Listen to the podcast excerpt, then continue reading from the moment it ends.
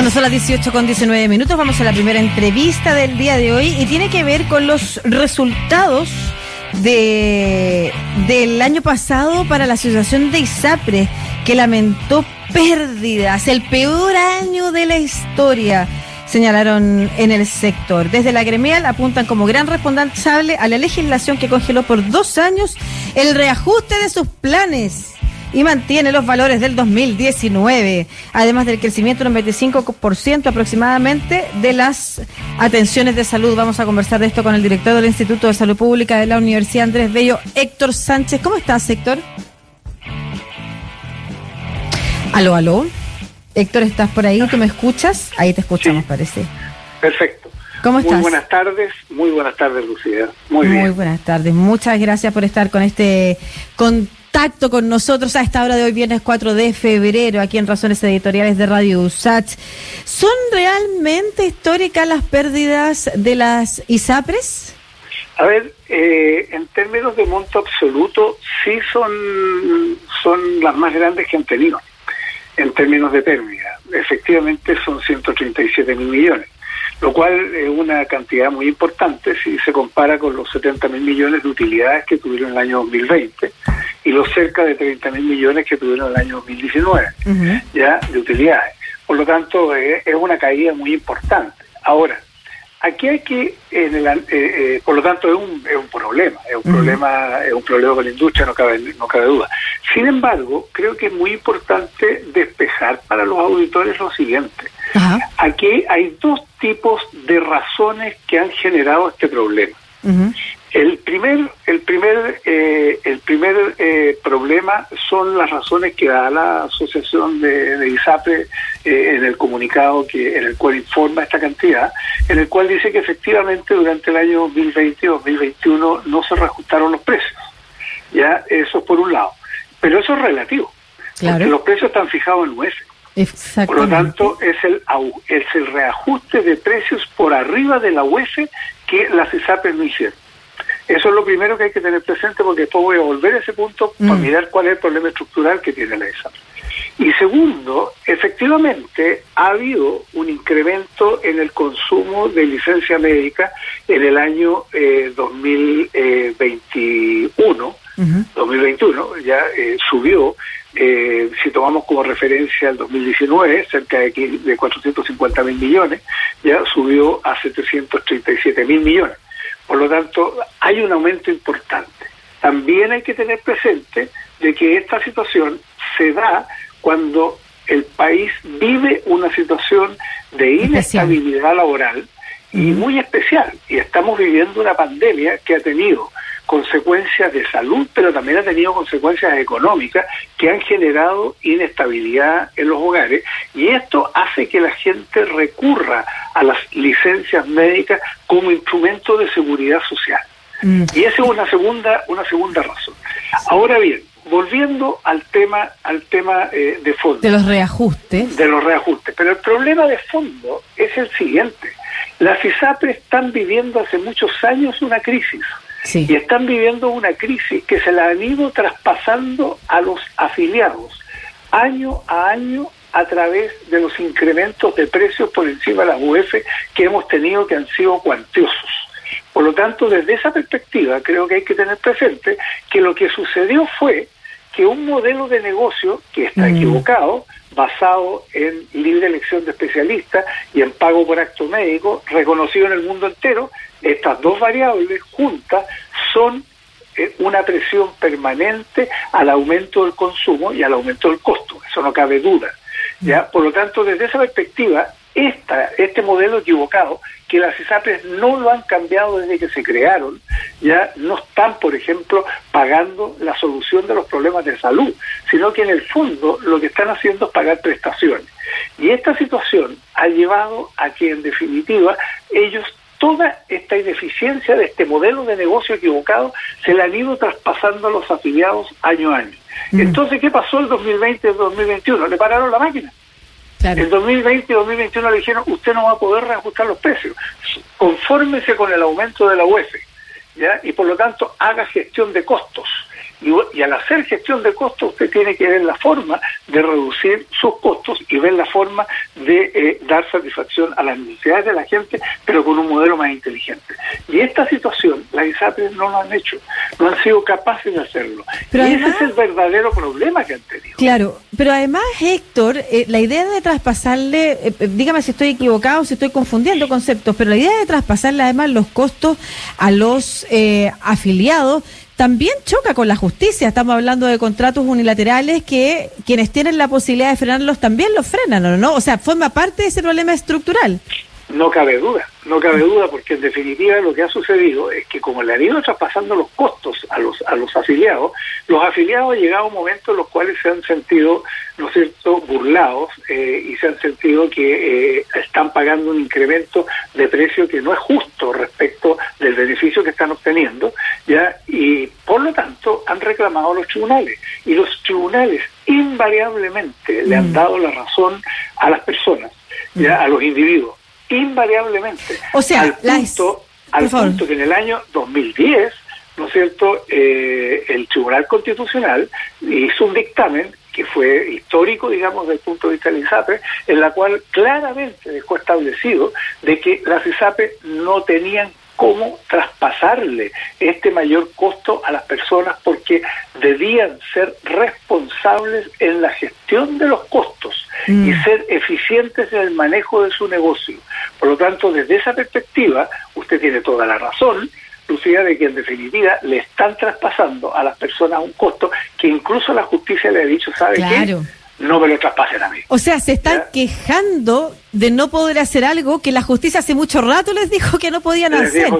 Pero además, en, en términos de la manera en la como se comunica esto, pareciera que estuvieran hablando de la institución de una institución pública, cuando usted lo ha señalado, es un modelo de negocios de unos privados, de unos particulares. Claro. ¿De qué manera afecta esto? Pero esto tiene, esto tiene, esto tiene una explicación, esto tiene una explicación muy clara, no mm. sé, que la gente no lo sabe. En el mes de marzo, de acuerdo a la ley, eh, la nueva ley que regula el procedimiento para modificar el precio base de los planes de salud, ya la ley 21.350, le entrega al superintendente la responsabilidad de dar una señal de precio máximo mm. que las ISAPRES pueden reajustar sus planes. ¿ya? Esta fue una modificación legal muy reciente, del año pasado. ¿ya? Y en el año 2022, eh, en el mes de marzo, los primeros días de marzo, el superintendente va a tener que hacer público cuál va a ser la señal de precio que en definitiva va a entregarle a las ISAPRES para que reajusten los planes. Por lo tanto, a mí no me sorprende ya de que eh, comunicacionalmente lo que se está mm. haciendo en este minuto es decir, señores, saben, nosotros estamos en un problema tan grande que, se, puede justificar un incremento de precios importante mm. ya y por lo tanto nosotros esperamos de que el superintendente en el mes de marzo nos entregue una señal de precio lo suficientemente generosa que nos permita reponernos mm. y volver al modelo antiguo, al modelo en el cual yo gasto, no me preocupo cuánto gasto, porque al final lo traspaso a precio. Mm. ¿ya? Excepto aquellos que van a los tribunales y reclaman a los tribunales por este incremento de precio y los tribunales le dan la razón y le dicen no, no corresponde que le aumenten el precio. Por lo tanto, desde esa perspectiva, yo creo que estos dos hechos están ligados. Mm. Esta no es una casualidad, esta comunicación. ¿ya? Esta es una comunicación que se está haciendo con una intencionalidad muy clara, que es a mi juicio, ya generar, ¿no es cierto?, antecedentes comunicacionales, políticos, eh, frente a la autoridad para que ésta dé una señal de precio en el mes de marzo. y aquí la situación, es, la situación es delicada, porque el, que, el que va a dar la señal de precio ya durante los primeros días podría ser el actual superintendente, no el nuevo. No el, el, claro, el que va de, salida. No el que va, el que va de salida. Por lo el que va de salida generando un problema adicional. Exactamente, por lo tanto va a tener que ser tremendamente cuidadoso. Y yo creo que las autoridades de salud que están asumiendo, yo creo que este es un tema que lo van a tener que mirar con mucho cuidado, porque en definitiva podría generarse un problema no menor, ya mm. cuando el gobierno eh, entrante esté asumiendo eh, en sus funciones y el superintendente nuevo asuma alrededor del 11 de marzo, entiendo, ya y si eso sucede, ¿no es cierto?, va a tener que implementar, ¿no es cierto?, una disposición que, eh, que en definitiva le va a dejar las manos bastante atadas. Poniéndonos en el escenario de que no se realizara esa gestión con el superintendente actual, sino que la asumiera el próximo gobierno, ¿por qué a la autoridad le debiera importar que este negocio, que este modelo de negocio, el de las ISAPRES, fuera más eficiente o más eh, productivo para sus dueños. ¿Hay algún interés público en realidad en, en, por ejemplo, darle el punto a las ISAPRES y permitirles que su negocio siga vivo? Lamentablemente hay una ley recién aprobada por el Parlamento y que a mi juicio es una mala ley, ya y que en definitiva eh, le entrega garantías a las ISAPRES para que dentro del rango, ya que en definitiva eh, estimen el aumento de precios, ya eh, eh, pueden subir los precios de las ISAPRES. Ya sí, y, por lo tanto, a partir de ese minuto, ya los juicios en los tribunales probablemente ya no van a ser a favor de las personas como son hasta el día de hoy. Y las personas podrían empezar a perder los juicios con, con bastante frecuencia. Ahora, en estricto rigor hay que ser también eh, justo lo siguiente. La legislación se hizo con el objeto de evitar abusos en el incremento de los precios. Pero, a mi juicio, si es que esta legislación, si es que en la práctica, cuando se aplique esta legislación, no se toma en cuenta en los análisis de, eh, construcción de este IPC de la salud, llamémoslo así, ya eh, la ineficiencia con la cual se está manejando el negocio, los grandes sueldos de los eh, directores y todo aquello. Pero no solo eso, no, no solo eso, sino que fundamentalmente lo que yo le estoy señalando. Mm. O sea, si las ISAPRES no han sido capaces de cambiarle a los prestadores un modelo en el cual cada persona decide a qué especialista va sin tener mayor formación. ¿Por qué? Porque tiene un dolor determinado, ¿no es cierto?, en un mm. órgano determinado y decide en función de eso qué especialista lo es. Y probablemente no es eso lo que necesita. ¿ya? Y en segundo lugar, cuando a los prestadores le paga por acto médico, cuando sabemos que al pagarle por acto médico, ¿no es cierto?, está generando una presión para, para hacer más prestaciones más... y por lo tanto generar más gasto. Mm. Entonces, frente a esas dos situaciones, si esto no está incorporado en este índice de precio en forma muy maciza, ya estamos frente a un problema. Porque fíjese que han habido estudios que se han hecho en las universidades, y hay un estudio que se hizo hace algunos años, no mucho, pero la situación ha cambiado sustancialmente, en la cual se vio que una parte importante del aumento de los costos de las ISAPRES tenía eh, como responsabilidad las propias ISAPRES producto de lo que yo le estoy señalando, mm. de que en definitiva la forma en que llevan adelante ya su empresa lo están haciendo en forma equivocada. Y además, Héctor, y con esto cierro, eh, mm. ¿la estrategia es equivocada o no con miras a el escenario en el que hoy estamos sometidos como país de discusión de nuevos modelos de salud, de salud pública sobre todo. Eh, quiero saber, no sé si usted tiene el dato, eh, ¿se han ido eh, desafiliando personas de la ISAPRE o al contrario, ha ido creciendo la afiliación a las ISAPRE? ¿Y cuál es el escenario para este modelo de negocios, para esta industria, en el contexto en el que nos encontramos, por ejemplo, de discusión constitucional? Bueno, aquí yo creo que hay un tema, hay dos temas. Uno, el tema constitucional al cual usted hace mención, que podría, eh, que podría plantear un, escenario totalmente distinto ya en la eventualidad en que la constitución que establecido eh, la existencia de otro modelo de salud para Chile, ya, y a continuación que el, el que el gobierno actual, digamos, eh, una vez que la constitución, si es que es ratificada, ¿no es cierto?, tenga que implementarlo. Ese es un primer escenario. ya Y por lo tanto, lo que hagan las en este minuto va a tener corta duración. Ahora, pero en segundo lugar, hay un problema muy práctico, ¿ya? y que en definitiva cualquiera sea el, eh, lo que lo que establezca eh, la Convención Constitucional, cualquiera sea el sistema de salud que quiere implementar el, el, nuevo gobierno, va a tener que tomar en cuenta algunas situaciones como la siguiente. Ok, desaparecen las ISAPES, pero se reemplazan ¿por qué? Mm. ¿Y qué pasa, por ejemplo, con el 40% de los afiliados a las ISAPRES que hoy día tienen carencias, preexistencias y exclusiones y que los seguros complementarios no los van a aceptar, de acuerdo al actual marco legislativo? ¿Qué hace esa gente? ¿Cómo se va a cubrir desde el punto de vista financiero y dónde se va a atender?